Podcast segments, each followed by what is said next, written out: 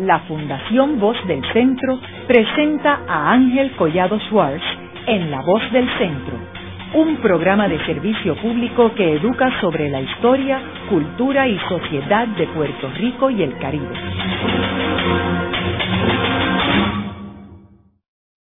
Saludos a todos. El programa de hoy está titulado Cantos de la Locura de Matos Paoli.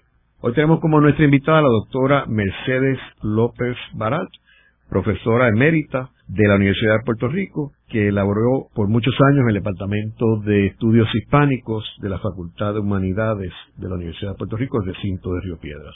El libro Canto de la Locura es uno de los libros que yo entiendo más importantes de Puerto Rico para entender eh, no solamente una época importante de Puerto Rico, sino uno de los poetas más importantes de nuestra historia y quiero este, referirlos a un programa que hicimos hace 10 años, eh, que salió al aire el 10 de julio del 2005 y está en el portal de La Voz del Centro, y el programa está dedicado a Francisco Matos Paoli. Eh, en ese programa hablamos de él, el personaje, eh, su importancia en términos de la literatura, un hombre que estuvo preso por muchos años por sus ideales políticos, eh, uno de los casos más tristes de nuestra historia moderna y yo creo que uno de los, casos más lamentables del gobierno del Partido Popular en términos de haber eh, puesto a esta persona bajo detrás las rejas por tantos años. Pero en este programa lo que queremos discutir es su obra, El canto de la locura. Eh, Mercedes, háblanos sobre, primero, ¿por qué te interesó esta obra? Eh, que tú estudiaste y, y, has hablado anteriormente sobre la importancia de esta obra literaria. Pues mira, en realidad eh, a mí me descubrió Amatos Paoli, me instó a leerlo y estudiarlo seriamente Ángel Darío Carrero, el padre Darío, que fue el que hizo esta magnífica edición de hace ya 10 años del Canto de la Locura. Eh, él fue el editor, yo escribió un ensayo llamado El vuelo del Quetzal, introductorio. Él escribió unas notas teológicas al final, la bibliografía crítica de doña Isabelita Freire, la mujer de Matos Paoli, que fue una maravilla. Eh, tiene caligrafía de Toño Martorell, tiene cuadros de Alfonso Arana, de Rafi Treyes y de otros pintores puertorriqueños. Es decir, esta es una joya, ¿verdad? El poema originalmente se publicó en el 62 de manera modesta. Esta es una verdadera joya. Entonces, me entusiasmé con la grandeza del poeta, con sus metáforas alucinantes. Cuando me puse a estudiarlo, me di cuenta que aquello era oro en polvo, ¿no? Entonces, ahora, a los 10 años, eh, que es el centenario de Matos Paoli, pues he vuelto a él porque Carlos Alberti, otro de los estudiosos de Matos Paoli, colega querido, eh, va, está haciendo una antología que se va a publicar dentro de poco, quizás en febrero o marzo, no sé, eh, sobre de Matos Pauli, es decir, estudios sobre Matos Pauli, que es la mejor manera de hacer presente y vivo a un autor. Y me convidó a mí, y yo, me, Rauda y Veloz, ¿verdad?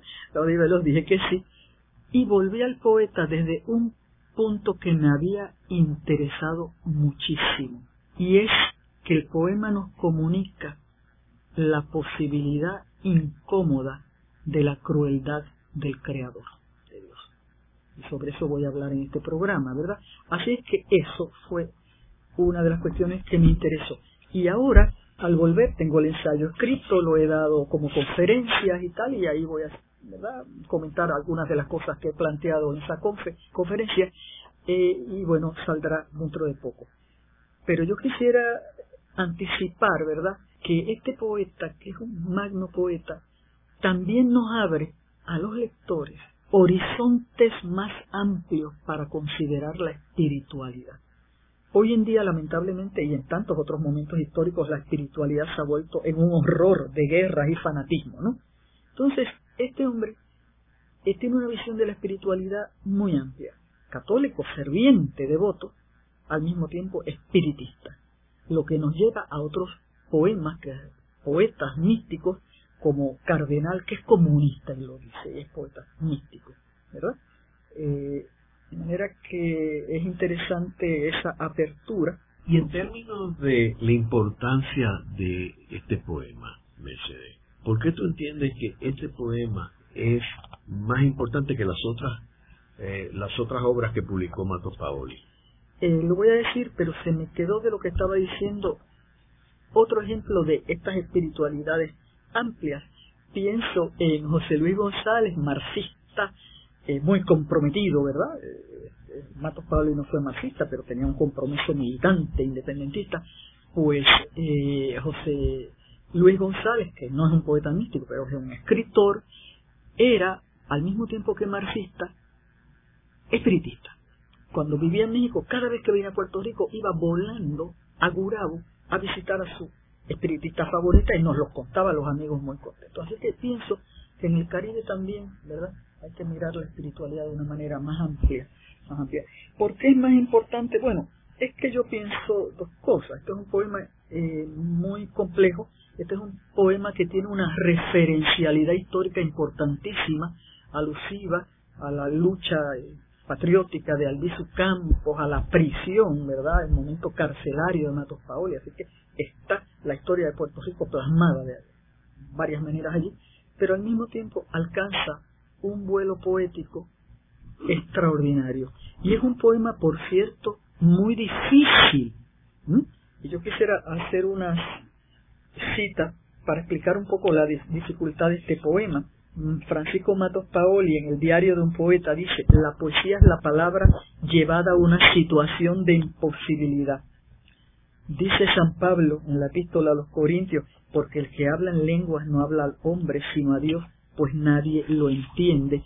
Y esta cita de Aristóteles sobre la locura viene de su poética y aparece como epígrafe en el canto de la locura. Y dice Aristóteles. En efecto, por la naturaleza misma de las cosas, persuaden mejor quienes están apasionados, y así más verdaderamente conmueve el conmovido y enfurece el airado. Y por este motivo el arte de la poesía es propio o de naturales bien nacidos o de locos, de aquellos por su multiforme y bella plasticidad, de estos por su potencia de éxtasis. Así que el loco tiene esa intensidad emocional, ¿verdad? y esa otra manera de mirar el universo, que es muy importante en este poeta. ¿Por qué tú crees que él lo llamó el canto a la locura? El canto de la locura. Es casi la locura la que habla a través de él. Una de las cosas que hace muy difícil este poema, y bellísimo, es que aquí tenemos un, poema que arroza lo místico, tenemos un poema histórico también, tenemos un poema surrealista con unas imágenes vanguardistas extraordinarias, tenemos la locura clínica de Matos Pauli, que es innegable, y la comentaba conmigo doña Isabelita, con todo respeto, ¿verdad? Padeció de psicosis, pero también hay una locura literaria de, de la que quiero hablar en otro momentito, un ratito, la locura literaria, una retórica literaria de locura. La locura es un tópico literario desde los clásicos hasta hoy, ¿verdad? Entonces, todo eso eh, hay una amalgama muy grande. Por otra parte, la poesía es el reino de la ambigüedad. Octavio Paz dice que la poesía está fundada en la fusión de los opuestos o en la abolición de la distancia entre los opuestos. Porque la poesía atenta contra la lógica aristotélica que dice que una cosa es una cosa y no puede ser la otra. En la poesía la cosa es esa cosa y puede ser montones de otras cosas. Así que esa ¿verdad? ambigüedad que es la base de las imágenes más importantes. Así que aquí tenemos un poema de altos vuelos, de altos vuelos, sí, que es difícil, pero es maravilloso, ¿verdad? Y, y este poema tiene algo que ahora me ha entusiasmado mucho a volver con él, como te dije, ¿verdad? Esa, es un poema que roza el misticismo, otro tema del que tengo que hablar en un ratito. Pero, al mismo tiempo, el misticismo tiene que ver con la unión, de, unión del alma con Dios, pero en este caso, el poeta está peleando con Dios, casi todo el poema. Y después hay momentos de unión muy, muy hermosos, ¿no? Entonces, esto me parece hermoso. Y esto empieza con una estrofa del primer canto, son muchísimos cantos en este poema, larguísimo, y esa estrofa dice, ¿y por qué la calandria la mimosa de astros extendidos pugna por no morir cuando Dios la compulca con su asalto. El poeta se metaforiza a lo largo del poema en aves. Él es pitirre, reinita, eh, paloma, de todo, ¿verdad? Después lo enumeraré. Y Dios ¿Qué está haciendo en el primer canto con la calandria, que es una imagen para el poeta? Dios la conculca. El verbo conculcar es un verbo latino, lo que quiere decir es pisar, aplastar. Dios aplasta sus criaturas. Imagínate que el poema casi empieza con un Dios que pisa un pajarito tierno e indefenso, que es el poeta. Y esa imagen de crueldad a mí me perturbó. Entonces he querido el ensayo más reciente, ¿verdad?, que he escrito sobre Matos Paoli, analiza eso y quiero dar algunas primicias aquí hoy. ¿Por qué tú crees que este poema se acerca al misticismo? Bueno, mira, iba a decir que hay dos maneras de acercarse a este, a este poema, pero todo gran poema invita a muchos acercamientos, ¿verdad? Pero este es un poema, antes vamos a verlo de manera laica, este es un poema carcelario que nos recuerda Oscar Wilde con The Ballad of the Reading Gaul, que nos recuerda a Miguel Hernández con el cancionero y romancero de ausencias, y que nos recuerda a Juan Antonio Correter con distancias. Poema de un hombre, en este momento no está preso, pero ha salido recientemente de prisión y escribe sobre esa situación penosa.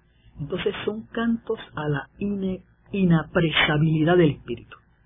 O sea, el ser está constreñido por muros, humillado, aislado, pero su alma puede volar con la poesía, liberarse y trascender. O sea, esas son una manera de ver el poema.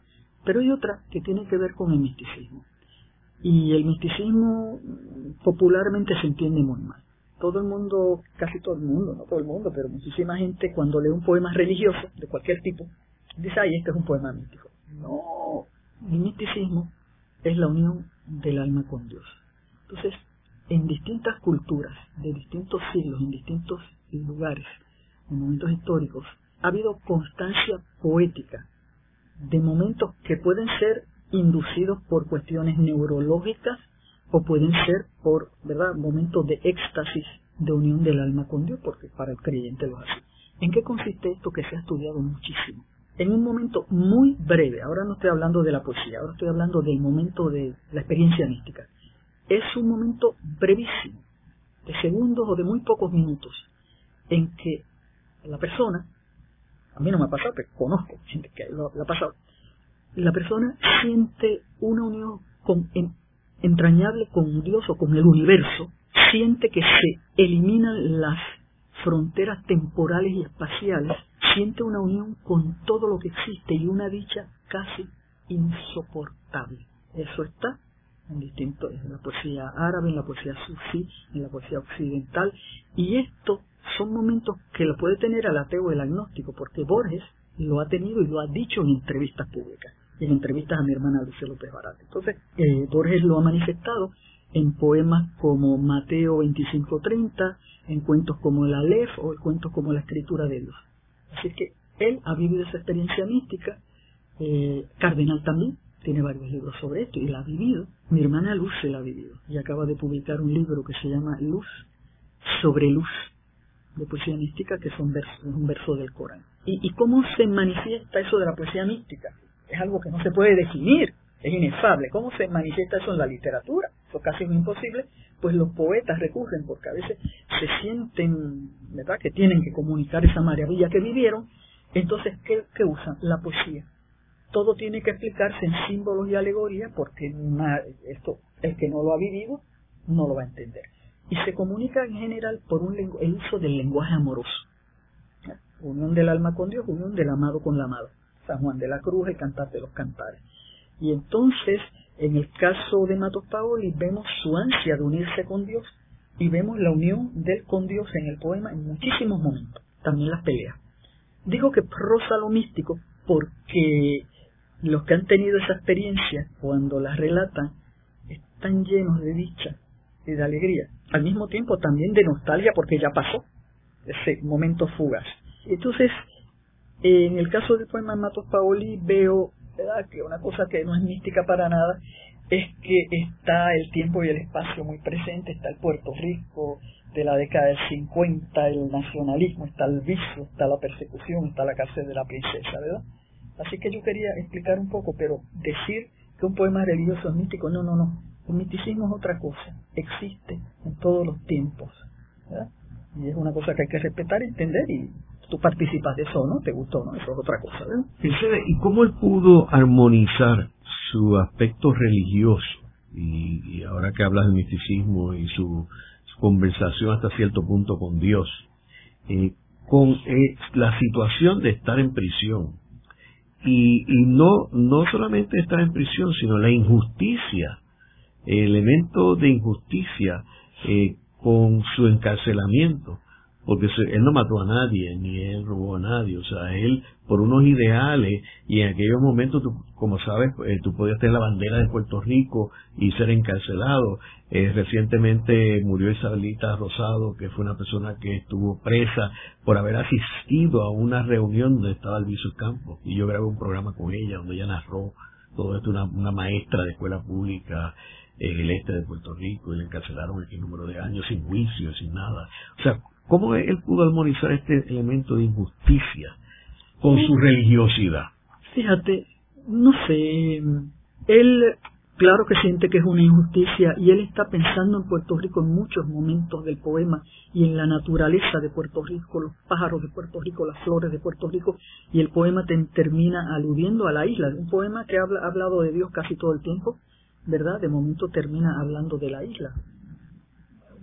Una estrofa interesantísima que quiero comentar después. Pero, en fin, el cristiano, ¿verdad? Y tan del católico, tan devoto, sabe los católicos dicen que la vida es un valle de lágrimas, o sea que yo me imagino que no sé, no te sé contestar la pregunta, ¿verdad? Pero que el dolor es parte de esta vida y que esa injusticia, pues, siempre mantuvo sus ideales independentistas este, totalmente intactos, ¿no? Pero yo creo que la fe también lo elevó, no sé. Porque yo creo que eso es un tema bueno de investigar. Eh, porque no solamente él, sino eh, Alviso Campo era una persona ferviente católica. Fervientemente católica. Y, y tenemos unas circunstancias donde la Iglesia Católica, en aquellos momentos tenemos que recordarlo, que era obispos americanos, cómplices del gobierno, eh, primero americano y después este colonial. Eh, pero en este momento, digo, y, como sabemos, después vino una pugna con Muñoz Marín y con el Partido Popular, pero, pero durante todo este periodo de los 30, los 40, donde está toda esta cuestión eh, de la revolución del 50, la antesala de la revolución del 50, y fue lo que llevó a, al Albizu preso, ¿verdad? Eh, en ese momento los estadounidenses controlaban tanto la cuestión política como religiosa del país. Pienso, quizás te pueda contestar un poco de lo que me has preguntado pensando en los otros poetas que están presos, que he mencionado, mm. ¿verdad? Este, a Wilde, a Correger y a Miguel Hernández, que mira, eh, el ser humano se puede liberar de los muros de varias maneras, ¿verdad? Pensando en la trascendencia. La trascendencia se puede dar de manera espiritual religiosa, pero también se puede dar con la poesía de manera literaria. Miguel Hernández tiene un poema extraordinario en el cancionero y romancero de ausencia que tiene un estribillo que dice, libre soy, siénteme libre solo por amor. Él sabe que está preso y en todo ese poema que se llama Antes del odio, fíjate, poema lleno de fe y de amor, se llama Antes del odio, todavía no odio. Él está preso, se queja de los muros, de la prisión, de todo, del carcelero, de las cadenas, pero se está liberando con la palabra. Hay varias maneras de liberarse. Y Borges tiene un, en el Aleph, maravilla, eh, tiene dos epígrafes, pero hay uno que es de Hamlet, creo, si no recuerdo mal, que dice, on a nutshell, I'm still feel myself like king of the infinite space. Más o menos casi exacto así. Yo podría estar encerrado en una cáscara de nuez y sin embargo sentirme rey del espacio infinito. ¿Con qué? Con la mente, con la palabra. Hay varias maneras de trascendencia y el arte es una que nos lleva a volar, lo sabemos, con la música, con la poesía. Luego de una breve pausa, regresamos con Ángel Collado Schwartz en La Voz del Centro.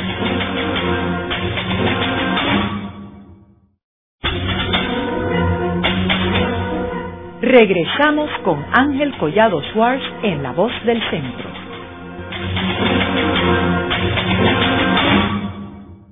Continuamos con el programa de hoy titulado Canto de la Locura de Matos Paoli. Hoy con nuestra invitada la doctora Mercedes López Baralt, profesora emérito de la Universidad de Puerto Rico. En el segmento anterior estuvimos hablando sobre el trasfondo de este gran poema de este insigne poeta puertorriqueño y estuvimos hablando de distintos aspectos, la parte del misticismo, pero en términos de la literatura, ¿cuál es la importancia del tema de la locura en la literatura? Es un tema imparable, ¿verdad? Porque empieza con la antigüedad clásica griega, en que Platón y Aristóteles lo ven como algo positivo, ¿verdad? Como un momento de lucidez. En la Edad Media ya decae eh, el prestigio del tema porque los locos se separaban como los leprosos de la sociedad y a veces se mandaban en barcos que navegaban sin fin por lagos, ¿verdad? Y ríos.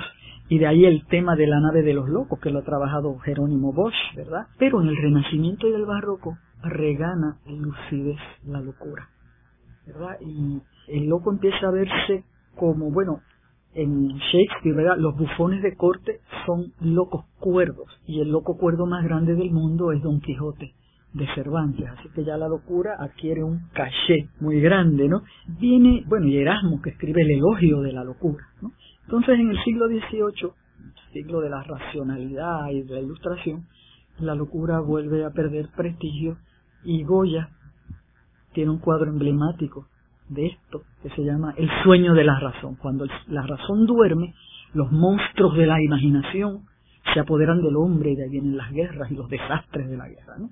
Entonces, retoma prestigio otra vez en el siglo XIX, siglo XIX es el siglo de Freud, desde luego, y es el siglo de los novelistas como Galdós, Dostoyevsky, Stendhal, Flaubert, eh, sobre todo Dostoyevsky y Galdós, en que la locura es algo muy interesante, una enorme lucidez en los locos y los asesinos, como piensa Crimen y Castigo. ¿no? Y en nuestro siglo, desde luego, continúa esa celebración, ¿verdad?, entre comillas, de la locura, porque la locura es la lucidez y una censura de la sin razón del mundo. Y en el cine se ha visto extraordinariamente en películas como El gabinete del doctor Caligari, de eh, el expresionismo alemán, ¿verdad?, en que todo lo está contando un hombre que realmente está loco, y por eso entonces los paisajes eh, urbanos se ven como pinturas cubistas, todos los edificios están virados porque la mente del que narra está loco, y ya lo sabremos al final, ¿no?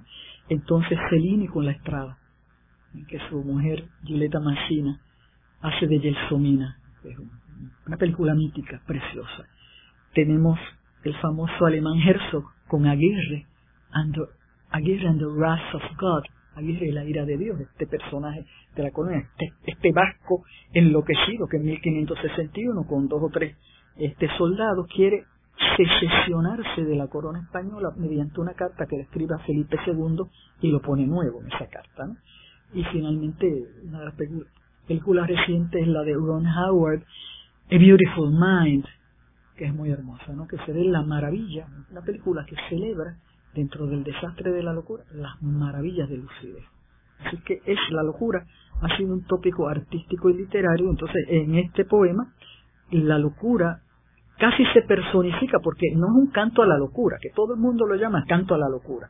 Podría ser un canto del poeta a la locura, que es maravillosa. No, es como si la locura lo habitara, la locura lo habita y la locura habla por él, habla por él. Así que esto es interesante, claro. Una cosa es la locura literaria y otra la psicosis y entonces todo esto se, se, se fusiona, ¿verdad?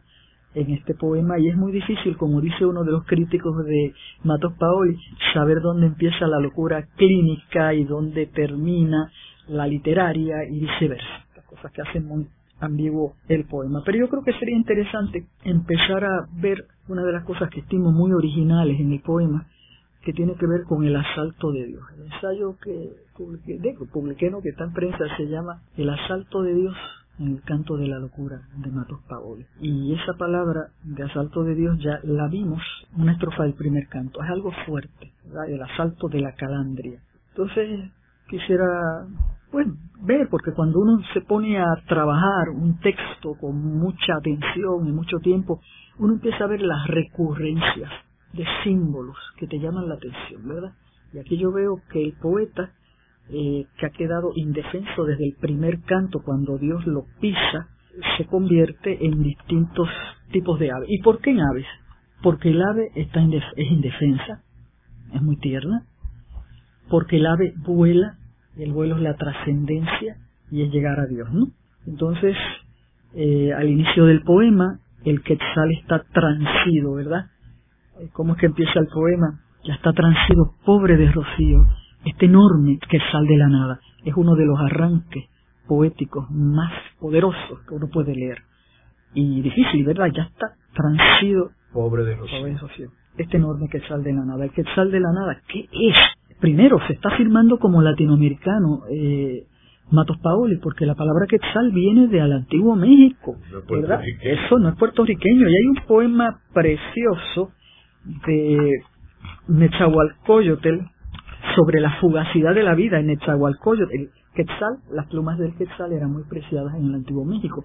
Y dice en Fugacidad Universal el poeta Nechahualcoyotl lo siguiente: ¿Acaso de verdad se vive en la tierra?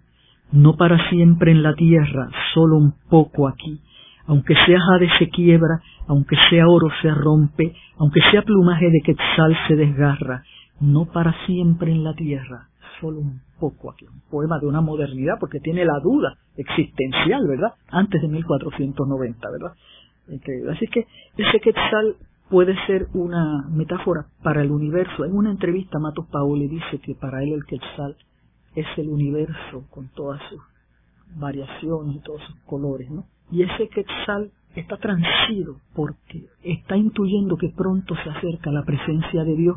Ese quetzal, que es el universo con toda su maravilla, se achica, se empequeñece porque Dios se acerca. Pero al mismo tiempo él dice, ya está transido, pobre de Rocío. Y uno ve que el poeta, uno cuando lo ve pobre de Rocío, uno piensa que es el poeta. Decía, decía doña Isabelita que al poeta eh, lo llamaban el pobrecito de San Francisco, ¿verdad? Entonces, él también se siente transido, se identifica con ese universo que empequeñece ante Dios, él también está haciendo suyo esa sensación de pequeñez. Y quiero decir algo que es interesante que lo ha visto José Emilio González hace muchísimos años. Una de las fuentes más importantes del canto de la locura es un libro del filósofo alemán Rudolf Otto, que está traducido al español muy mal. El libro en español se llama Lo Santo, se debiera llamar Lo Sagrado. Ese libro, Otto, ese libro influyó mucho Matos Paoli, lo confirma Isabelita. Ese libro, eh, Lo Sagrado, para Otto, no solamente es aquello que veneramos, admiramos por su grandeza, su perfección, que no logramos alcanzar nunca. Lo sagrado también produce terror. De ahí la frase de fear of God, el temor de Dios, ¿no? Produce terror. Y ese, ese, ese sagrado no solamente tiene que ser religioso, ¿verdad? Incluso en la poesía de amor muchas veces la musa de los poetas se ve como algo que aterroriza. Pues bien, Otto dice que lo sagrado tiene dos caras, y esto se está viendo en el poema de Matos Paoli. La cara admirable que hay que venerar porque es demasiado grande y perfecta y no podemos alcanzarla, y el otro rostro que nos aterroriza, ¿verdad? Y esto me recuerda eh, que la poesía de amor laico, ¿verdad? De amor humano, Muchas veces la amada, los poetas la ven con algo de terror. Por ejemplo, el poeta inglés Shelley a la amada le dice, Thou wonder, and thou beauty, and thou terror. Tu maravilla, tu belleza y tu terror. Y si vemos las amadas, por ejemplo, de Matos, Pales Matos, la filímele de Pales Matos en Puerta al Tiempo en tres voces, del trasfondo de un sueño la escapada Filmele, la cabellera enjambrada, no me acuerdo muy bien del verso, pero la cabellera de esta musa maravillosa está enjambrada, es decir, llena de abejas, es una cabeza peligrosa, es una suerte de medusa caribeña, asusta.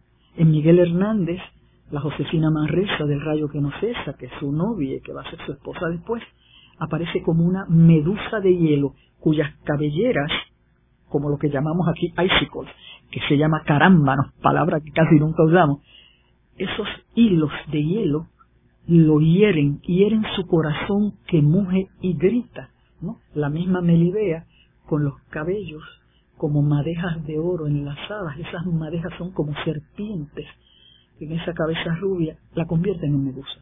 De manera que lo sagrado tiene dos caras y eso ha sido una cosa muy importante en el poema.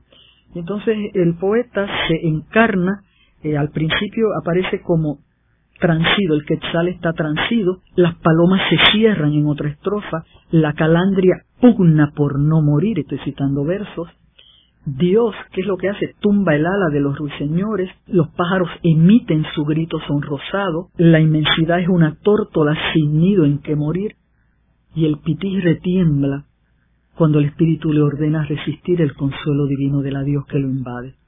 Entonces, ¿cómo aparece Dios? Sí, el poeta es ave tierna, indefensa, herida. Dios aparece como agresor que asalta la calandria, como carcelero que tiene al poeta prisionero, eh, lo deja sin aliento, lo estrella contra el mar agazapado de nostalgia, también se come a su criatura, la criatura es un perro devorado por la luz, es el ser con su espuma violada, empuja las olas hasta una raíz de pájaro al helado, en fin, eh, y la, creo que la metáfora más terrible es, ah bueno, hay otra terrible.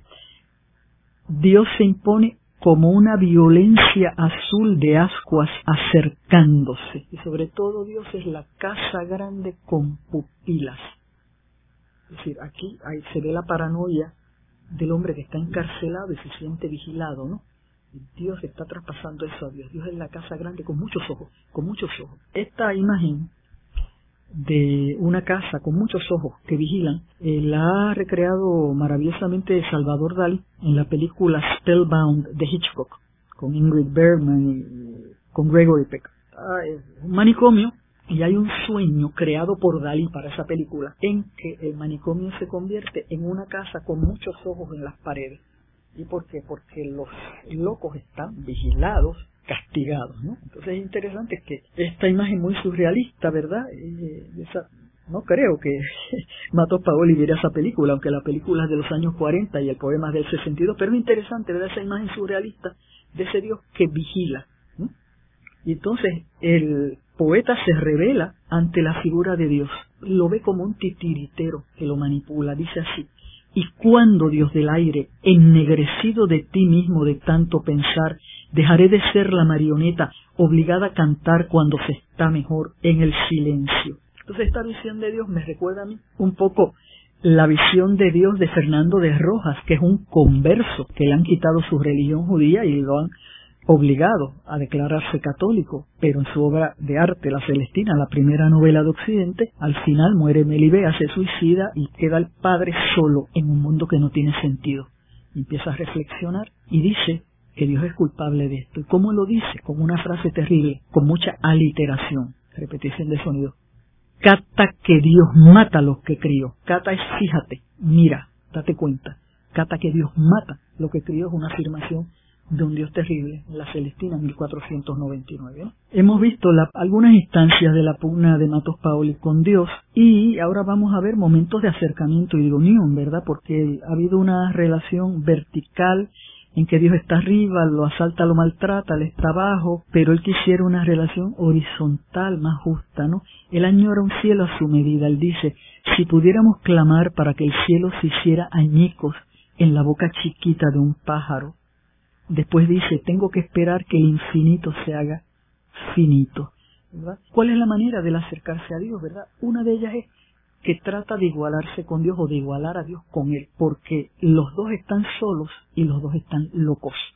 Él dice, Él llama a Dios el solo, pero el solo me obliga a declinar y después él se llama en otro momento, soy el separado, el que evita la grandeza, de la extrañeza del mundo, el solo, solo, solísimo, que roba de la concha el latir indecible de los pájaros. Un verso maravilloso. Y luego la locura, están igualados en la locura. Él afirma, y Dios es la locura. Y luego dice de sí mismo, yo, aunque demente, etcétera, etcétera. Así que ya se va viendo una relación más horizontal y entonces voy a ver algunas estrofas importantes en que se acerca mucho a Dios, aunque todavía estas estrofas están todavía marcadas por el terror. Yo sé que Dios al fin me reconoce y me lleva al origen imperturbablemente, a pesar de la mano levantada en un rito de sangre, a pesar de los que murieron atados al lubridio de la tierra. Yo espero la recapitulación cuando el Dios de dulzura aterrada nos dejará desnudos de nuestra piel avarienta. Lo que me espera arriba no es Jehová parado en la retama, sino el indefenso, el hijo usual que busca la palabra, el centinela de mi horror, estoy casi desprendido. Entonces, eh, a partir del poema 17 ya viene el, momento que parece místico, el trance místico de la unión con Dios, ¿verdad? En el camastro de la cárcel. Tengo un es que se mueve, ¿verdad? Tiembla el camastro de la cárcel. Y dice el poeta, tengo un secreto vivo de ternura, el pan sagrado y lento que no es para la boca, un dulzor inviolado que hace danzar el camastro de la cárcel. Tengo un secreto, lo que fue apocalíptico ahora es la miel que sube ardida en esplendores, una canción remota que por primera vez es mía. Casi sigiloso empiezo a cantar como los locos ebrios que entran en una nueva zona de tersura. San Pablo, tú hablaste de la locura de la cruz. ¿Qué ha pasado, Dios y solo Dios, sin que el alma parezca rebujada y de rodillas? En esto estoy en el rocío, casi parlado del misterio, con un vino en los labios para el huésped que arriba en medio de la noche temblorosa. Y cuento a los mortales lo que sucede en la brevedad de la rosa, lo que lleva a la reinita a no ser más que insólita alabanza. Este animalito constelado que pugna por abrir las flores es más grande que el espacio, más frutal que la pisada de los ángeles. Yo soy como el animalito fogueado de, gracia. Esa fusión con esa emoción muy hermoso. Pero curiosamente el poema después de haber estado peleando con Dios a través de todo el poema y reconciliándose, el poema termina con una estrofa curiosísima en que Dios no aparece. Y dice así esa estrofa, ¿cuándo vendrá la florecita de Francisco de Asís, el de la fina humillación en las cosas, a retener la isla jubilosa en que no moría mamá, alta, alta, abrazada al luminar del día, fuerte como los amados elementos? Esto es muy interesante después de que Dios ha sido el protagonista de todo el poema. Al final no aparece en esta última estrofa. Y a mí me parece interesante porque él ha sufrido pues la crueldad entre comillas de Dios, el temor de Dios, el terror de Dios. Y entonces de alguna manera pienso que él está corrigiendo inconscientemente a Dios, buscando el lado femenino y dulce en la madre, hay algunos versos en que él ha hablado de momentos en que la fe le falla. Haremos una breve pausa, pero antes los invitamos a adquirir el libro Voces de la Cultura, con 25 entrevistas transmitidas en La Voz del Centro. Procúrelo en su librería favorita o en nuestro portal.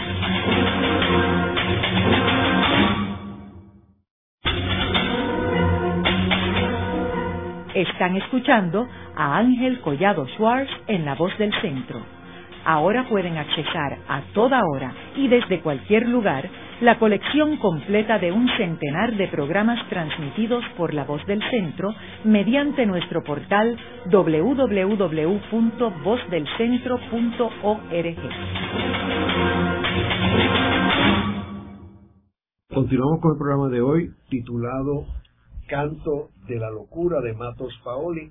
Hoy con nuestra invitada, la doctora Mercedes López Barat, profesora emérito de la Universidad de Puerto Rico. Mercedes, en el último segmento estábamos hablando sobre la estrofa final del poema, donde eh, menciona a la madre. ¿Cuál es la originalidad de este último eh, segmento? Yo pienso que tras un poema larguísimo en que ha tenido a Dios como protagonista para pelear con él, amarlo, unirse con él. Es interesante que Dios no aparezca aquí, pero aparece el principio femenino. La madre había aparecido en otro momento del poema, guiando, como Lazarillo, guiándolo por el camino de la vida al hijo. Pero es interesante que la alusión a la madre nos recuerda otro momento, que no es este otro momento el que él la, invoca, y le dice, es cuando lo invade la duda, él confiesa su duda, y le dice, Madre, eso sucede en el canto 16. Madre, qué frío tengo. Parece que la duda avanza como lebrel ensimismado. Parece que la duda ventea ya mis huesos arrojados fuera del alba. Un momento terrible de duda. Eh, claro, no nos puede extrañar eso porque pienso en Dostoyevsky, ¿verdad? Un novelista tan cristiano, el mensaje de todas sus novelas es muy cristiano, la propuesta y sin embargo él tuvo un momento de ateísmo puro en los hermanos Caramazo con gran intensidad cuando el discurso de Iván Caramazo, que es un discurso de rechazo de Dios por una razón que es el eje central de la obra de Dostoyevsky, que es la compasión, porque Iván no puede entender cómo Dios permita el maltrato de los niños y de los débiles, ¿verdad? Así que no, por eso es que plantea esa propuesta atea, ¿no? Pero interesantemente yo pienso que eh, Matos Pauli ha intentado un poco corregir a ese Dios masculino, ¿verdad? Que da un poco de miedo, que es el Dios del Antiguo Testamento y en algunos algunas parábolas del Nuevo Testamento también hay algo hay algo de temor, ¿no? Entonces él se está acercando a esta visión dual, un Dios que tenga algo de lo femenino que está en la madre y en San Francisco de Asís con su dulzura y su compasión. Y eso me hace recordar que muchas de las religiones eh, indígenas latinoamericanas tienen el principio, las deidades creadoras tienen el principio masculino y femenino, como en eh, la religión azteca, ¿verdad? Que el Dios es el Dios de la dualidad, que es femenino y masculino. Ometzihuatl, Ometecutli, el Dios andino Viracocha, que es femenino y masculino, incluso el dios de los taínos en la relación de Fray Ramón Pane de 1498, esa deidad se compone por una parte de Yocajú, el dios masculino, y de Atabeira, Atabei, la diosa femenina, ¿no? Así que está invitando al elemento femenino al final de su poema y el poema termina con una visión utópica de la isla en que no moría mamá, ¿verdad? Una isla mágica trascendida en que no exista la muerte. Vuelve. En el fondo está honrando oblicuamente las bienaventuranzas, ¿verdad? Que dicen bienaventurados los pobres de espíritu, porque de ellos es el reino de los cielos, bienaventurados los mansos, porque ellos heredarán la tierra, eso lo dice Mateo. Pues Mato Paoli ha escogido a la mujer y a San Francisco para coronar su poema. Esto me parece a mí muy original, muy interesante, muy curioso. Ahora, es interesante que este personaje eh, que estuvo preso 10 años y que, eh, o sea, fue, él, fue sentenciado en 1950, a raíz de la Revolución de 50, a 20 años y después se redujo a 10 años y compartió la celda con este Pedro Alviso Campo eh, y que él este durante este periodo pues él escribía muchísimo y este escribía noticias sobre los presos poemas, etcétera. Y entonces en ese, en ese periodo fue que él empezó a alucinar y, y por eso lo enviaron a un hospital psiquiátrico. Eh, y estuvo allí este eh, por un periodo hasta que se recuperó eh, y ahí que escribe este poema y luego este continuó su su sentencia y, y lo interesante es que él va a prisión como consecuencia de la ley de la mordaza de 1948. Y, por cuatro discursos. Y lo único que le encontraron en su casa fue la bandera de Puerto Rico. O sea, que él sirvió todos estos años en prisión por tener la bandera de Puerto Rico, que ahora la, la bandera oficial del Estado Libre Asociado. Que es la ironía de todo. Las ironías de la vida, ¿verdad? Justicia poética. Correcto. O sea que eh, aquí tenemos un personaje que, que, que en realidad eh, eh, es una, una de, las, de las grandes víctimas de todo este eh, proceso de criminalizar el movimiento independentista puertorriqueño.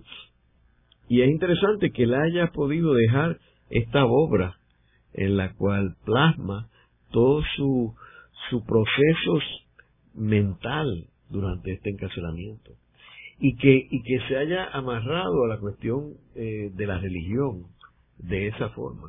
A mí una de las cosas que me parece interesantísima del poema es que él está afianzado en su religión católica, roza el misticismo de una manera muy clara, pero él no deja de tener los pies sobre la tierra. Y la isla protagoniza también el poema en muchos sentidos y tiene esa referencialidad histórica que nadie se la quita. Así que es un poema muy curioso en este sentido, ¿verdad? Lo puedes abordar de manera histórica, lo puedes abordar de manera estética, de manera religiosa, de muchas maneras. Mercedes, anteriormente tú estabas comentando de el surrealismo en este poema. Sí, yo pienso que es una de las influencias importantes del poema. Estudió en París opaco y pienso que está marcado por uno de los escritos principales de André Breton, ¿verdad? Que es uno de los fundadores del surrealismo, es el autor de tres manifiestos surrealistas y uno es de 1924. Ese es un libro importante, ¿no? En que él explica un poco, parece que está hablando de las metáforas imposibles y enloquecidas de Matos y Él dice en ese libro que la imagen más fecunda, más acertada, es aquella que más tarde el lector en traducir al lenguaje común, cotidiano, práctico y corriente, ¿no? Esas imágenes que eh, acercan dos polos que uno no se imaginaría que podrían tener alguna similitud. Esas imágenes, como yo digo, imposibles o enloquecidas, yo creo que está muy cerca de, de Bretón en ese sentido, ¿no? También decía hace un ratito que Octavio Paz ha dicho que la poesía se, se basa en la fusión de los opuestos, de manera que hay que romper con la lógica aristotélica, y eso está haciendo Matos Paoli, ¿verdad? Y por eso nos hechiza, porque hay una belleza muy grande en esas imágenes. Yo pienso en la imagen del pájaro solitario, que es una imagen de la poesía sufí, el pájaro solitario, y eso lo ha estudiado mi hermana Luce López Baral, es una imagen del hombre que busca al pájaro rey. El pájaro rey es Dios. Y cuando van las bandadas de pájaros buscando a ese Dios, ese pájaro solitario que es Dios, se dan cuenta, no lo encuentran, se dan cuenta que está dentro de ellos mismos. Yo estoy pensando en uno de los versos, varios versos que son de lo mejor del poema cuando Matos Paoli, que es un ave a través, un ave multiforme, distintos tipos de pájaros, ¿verdad?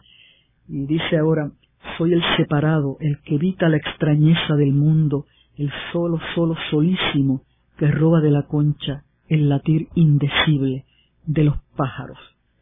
Y es interesante porque en su soledad hiperbólica, él, él asume la identidad del pájaro, y en esa soledad hiperbólica él deja atrás el mundo con su extrañeza para hacer suyo lo que más él desea, que es el canto de los pájaros.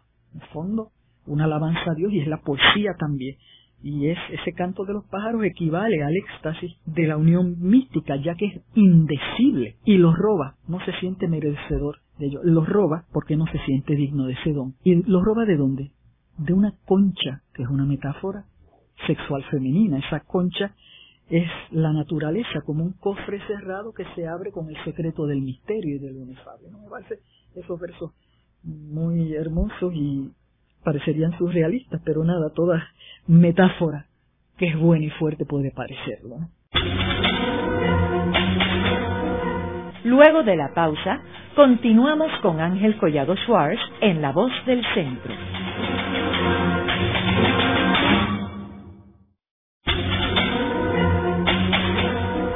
Continuamos con la parte final de La Voz del Centro con Ángel Collado Schwartz. Pueden enviarnos sus comentarios a través de nuestro portal www.vozdelcentro.org. Continuamos con el programa de hoy titulado Canto de la locura de Matos Paoli Hoy con nuestra invitada, la doctora Mercedes López Barat, profesora emérito de la Universidad de Puerto Rico. Mercedes, vamos a leer algunas partes del poema que yo creo que es bueno para nuestros radioescuchas. Sí, por favor, le, meto una parte, yo sigo por ahí. En la página 53 de, de esta publicación, de la edición de Ángel Darío Carrera Morales, él dice, digo mal, no es posible comunicar la flora del cielo. Sé que Cristo vive en mí y no hay inteligencia capaz de romper la tiniebla de tanta estrella innumerable que rueda por la celda de mi cárcel. Estoy aquí junto al apóstol don Pedro Albizu Campos. Pero la mañana tendrá que venir por otro lado, tal vez ataviada de una isla celeste que se fortifica en el Céfiro, olvidada de tanto ardor que vuela las rodillas desatadas. Yo digo que es verdad el mundo, que no necesitamos el asombro, que basta la semilla para que parpadee la luz en la mano poblada de actos. Muy bien, vamos a yo quisiera comentar aquí abuelo de pájaro, algunas cosas interesantes. Eh, no es posible comunicar la flora del cielo, ahora la naturaleza se ha trasladado al cielo. Sé que Cristo vive en mí, está anticipando la unión con Cristo y al mismo tiempo está viendo la saga independentista patriótica de don Pedro Albizu Campos y la suya propia como una pasión, ¿verdad? Y muerte de Cristo, ¿no? Estoy aquí junto al apóstol, lo llama apóstol don Pedro Albizu Campos. Una cosa hermosísima que sucede en la segunda estrofa cuando él dice sé que Cristo vive en mí y no hay inteligencia capaz de romper la tiniebla de tanta estrella innumerable que rueda por la celda de mi cárcel. Esto es una imagen extraordinariamente visual, bella, y me recuerda al Van Gogh de Starry Night. Las estrellas están rodando por la celda de la cárcel. Luego hablará de la isla celeste, una isla celeste que se fortifica en el céfiro, en el viento. Esa isla es la que va a aparecer al final del poema. Luego aquí aparece de alguna manera eh, Gabriela Mistral cuando dice, pero la mañana tendrá que venir por otro lado, está ataviada de una isla celeste que se fortifica en el céfiro, olvidada de tanto ardor que vuela en las rodillas desatadas. Estaba hablando contigo hace un rato de este poema precioso de Gabriela Mistral sobre nuestra isla cautiva, como la llamaría el topo, ¿verdad? Isla colonia todavía de cinco siglos, y Gabriela Mistral en ese poema en que habla de la isla como una Cordelia de las aguas, Cordelia, la hija menor que tanto quiso al rey lear y maltratada, y de momento dice Gabriela Mistral que ella quisiera ver a nuestra isla libre antes que mis rodillas vuelen en ráfagas, es decir, antes que yo me haga polvo, ¿verdad? Y se conviertan en polvo mis rodillas, así que las rodillas desatadas me recordaron a Gabriela Mistral. También en la, en la próxima página él vuelve otra vez y, trae el aspecto político cuando dice, yo digo que es verdad la estrella solitaria, aunque obre como una evolución del deseo primero del hombre, que siembra para hallar su misma sombra redimida en un 30 de octubre. ¿Por qué me acuerdo yo del vigor de la sangre,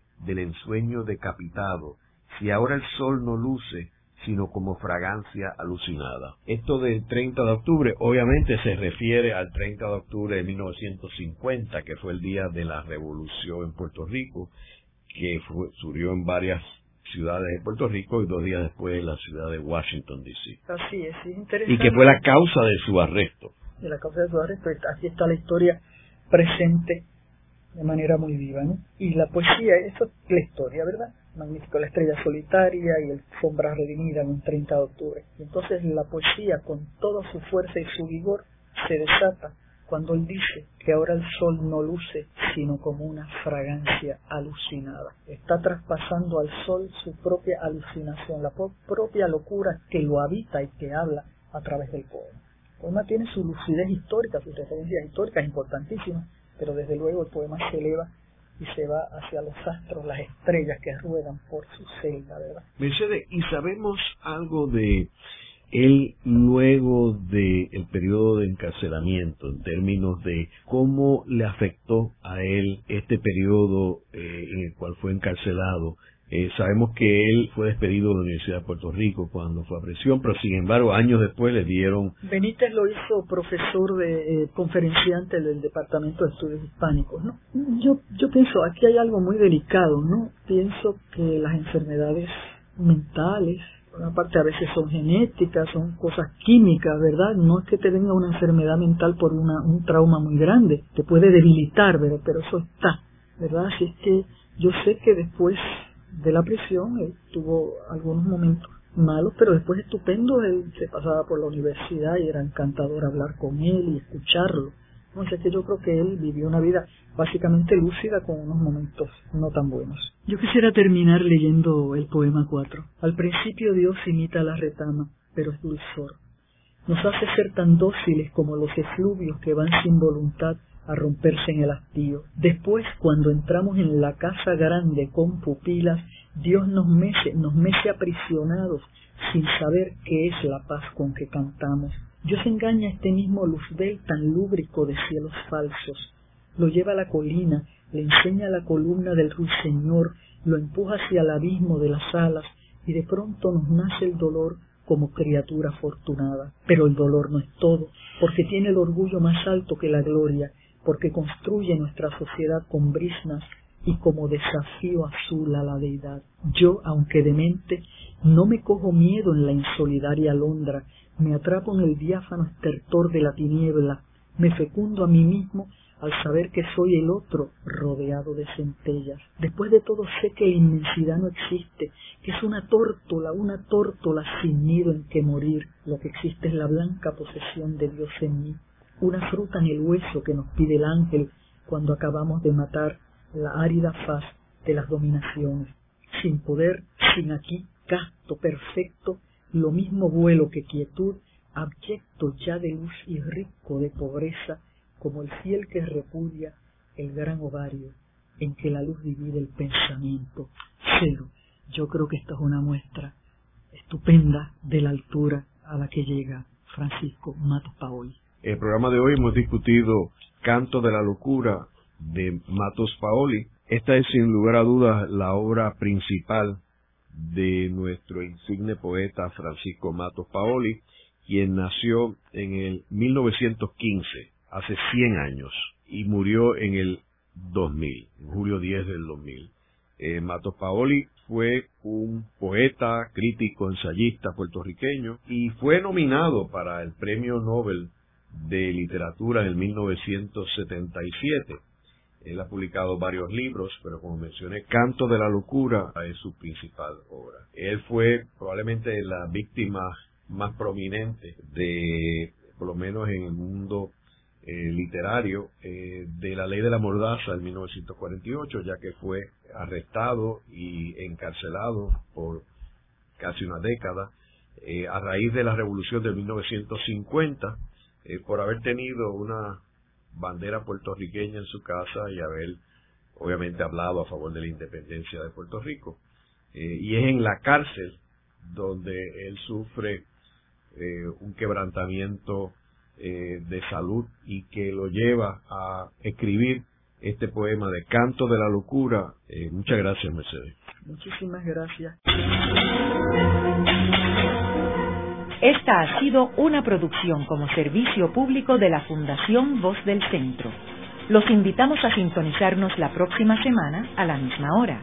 Y recuerden que pueden adquirir el libro Voces de la Cultura en su librería favorita o en nuestro portal.